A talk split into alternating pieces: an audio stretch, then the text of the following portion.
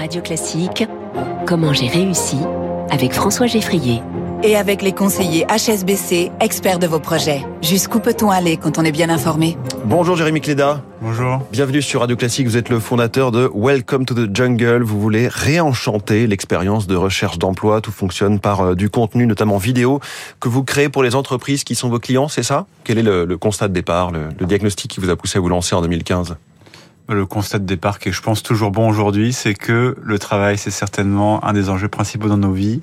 Mais quand vous commencez à chercher du boulot, déjà c'est une expérience très anxiogène, hein, parce que vous savez pas ce qui va se passer ensuite, mm. et que les services qu'on vous met à disposition sont eux aussi anxiogènes, et vous n'êtes pas vraiment à vous projeter, à découvrir ce job qui va vraiment vous correspondre dans l'entreprise qui vous correspond. Ça veut dire que vous, vous allez euh, procurer beaucoup plus d'informations que ce qu'on a dans des euh, offres d'emploi classiques?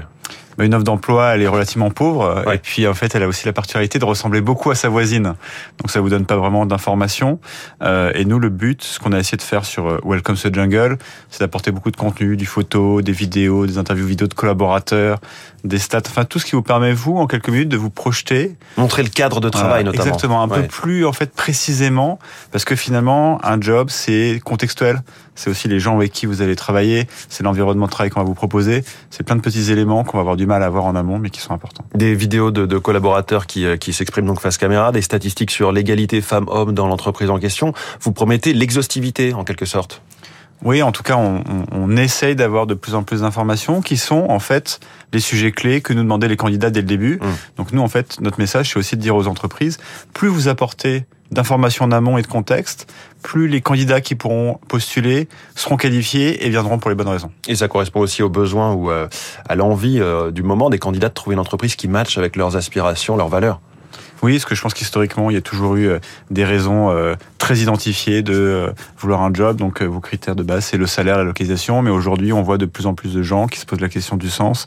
Est-ce que leurs valeurs sont alignées avec celles de l'entreprise Est-ce qu'ils peuvent se projeter sur le long terme? Est-ce que le hmm. métier en lui-même fait sens? Et on va essayer de répondre à ces questions. Alors, ça marche, j'imagine, quand même spécialement pour les secteurs en tension et qui vont bien, et qui ont les moyens de chouchouter leurs salariés et les candidats qui, les candidats au recrutement. Je pense pas en soi. Euh, D'ailleurs, je pense que le sujet c'est pas forcément de chouchouter, c'est plus d'informer pour être sûr que tout le monde puisse prendre une décision un peu plus éduquée euh, que juste en fait euh, déposer une offre, postuler et voir ce qui se ce qui se passe. Et d'ailleurs, aujourd'hui, nous on voit que on travaille avec 6000 euh, entreprises de taille très variée. Et donc oui, il y a des métiers en tension, comme dans la tech ou autres, mais on a plein d'entreprises en fait sur des métiers où on il y a plus de candidats, mais qui en fait ont cette question de dire, mais nous en fait on veut des gens qui se retrouvent dans notre culture et qui peuvent se projeter plusieurs années. Le profil justement des entreprises qui font appel à vous, c'est à la fois des, des startups qui sont en train de, de, grossir très vite, mais aussi des grands groupes? Oui, exactement. Historiquement, nous, on avait beaucoup d'entreprises dans la tech, c'est devenu plus généraliste, et donc de sociétés, oui, qui ont 10, 15, 20 personnes, jusqu'à des très gros groupes. Les très gros groupes, vous avez des, des exemples, des, des noms à nous donner? Nous, ça c'est variable. Ça peut aller euh, de l'industrie euh, du luxe comme LVMH euh, ou Hermès à des grands groupes retail ou des sociétés dans la mmh. tech, des sociétés de conseil, des banques. Et pour eux, ça permet aussi de travailler leur, leur ce qu'on appelle la marque employeur? Oui, la marque employeur, c'est un sujet de, de départ. En fait, ce qui est intéressant, c'est que parfois, quand vous pensez à ces entreprises, je sais pas, je pense à Carrefour, on peut penser à des métiers qui sont liés aux métiers qu'on connaît tous dans notre quotidien, dans notre relation à la marque. Mais Carrefour, il recrute des ingénieurs, des développeurs, plein de métiers sur lesquels eh ben en fait ils aimeraient communiquer et nous le but aussi c'est de les aider à se faire connaître sur cette population qui est pas leur cible de base. Est-ce que Pôle Emploi pourrait reprendre certains euh, de vos concepts, certaines de vos méthodes finalement? Dans un monde idéal. Oui, bah, on en a euh, discuté récemment pour euh, France Travail, qui est la prochaine plateforme. Je pense qu'aussi un des enjeux fondamentaux, et notamment euh, partout sur le territoire, c'est de faire comprendre aux gens quels sont les métiers disponibles et surtout l'environnement qu'on peut leur proposer.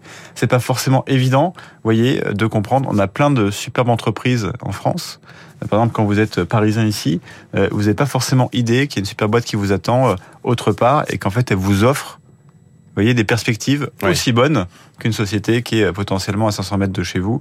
Et ça, c'est peut-être quelque chose qu'on peut faire. Apporter plus de contenu au sein de la plateforme, ça ferait sens. Donc, Welcome to the Jungle, c'est euh, évidemment une plateforme de recrutement. C'est aussi un média. Même si je suis pas en train de rechercher un emploi, je peux avoir accès à vos contenus.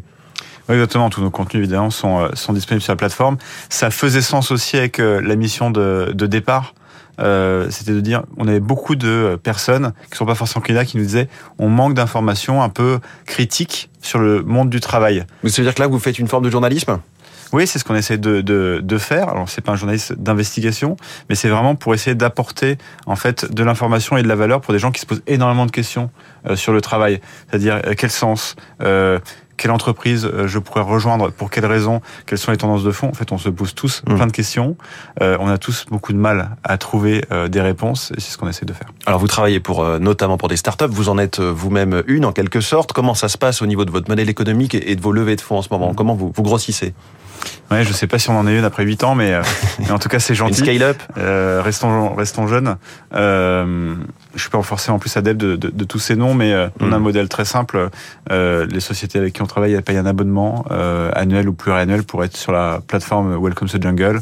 Le prix varie en fonction de la taille de l'entreprise et de ce qu'elles utilisent, mais grosso modo, la force toujours de notre offre, c'était d'offrir pas mal de simplicité aux entreprises. Vous voyez, c'est un sujet complexe, la marque employeur, vous devez faire créer du contenu, la diffuser, etc. Nous, en fait, on s'occupe de tout pour que ça soit euh, le plus euh, efficace possible. Vous êtes 350 à travailler dans cette entreprise, donc vous travaillez pour 6000 entreprises, 3 millions de candidatures euh, par mois. Quels sont les métiers qui sont les plus recherchés en ce moment par les recruteurs? Est-ce qu'il y a des, tendances qui émergent, qui n'existaient pas encore il y a deux ou trois ans? Oui, il y a euh, déjà il y a une très grosse catégorie de métiers qui est peut-être pas la plus euh, forte en volume, mais qui est la plus pénurique, qui sont les métiers euh, de la tech. globalement, ça, ça n'a pas changé. La tendance assez accentuée. Vous avez des tendances de fond sur la data qui sont les plus demandées, donc data scientist, data engineering. Mmh. mais après, en fait, ce qui est assez marrant de voir, c'est qu'il y a des métiers qui sont toujours extrêmement pénuriques et demandés. Vous avez toujours énormément de demandes sur des métiers de sales, hein, de, de, commerciaux. Les gens ont du mal à, à, à trouver, en particulier sur des nouveaux secteurs d'activité et vous avez toujours énormément de demandes sur des métiers, notamment les métiers de la finance, euh, trouver euh, des comptables, euh, des responsables mmh. financiers. Par exemple, c'est extrêmement extrêmement difficile. Et tous les métiers, vous avez un décalage entre l'académique et la demande professionnelle. Et ça, ça se renforce. Ce sont des métiers en forte tension. Eh bien, merci beaucoup, Jérémy Cléda, fondateur de Welcome to the Jungle, en direct ce matin avec nous dans Comment j'ai réussi. Très bonne journée à vous.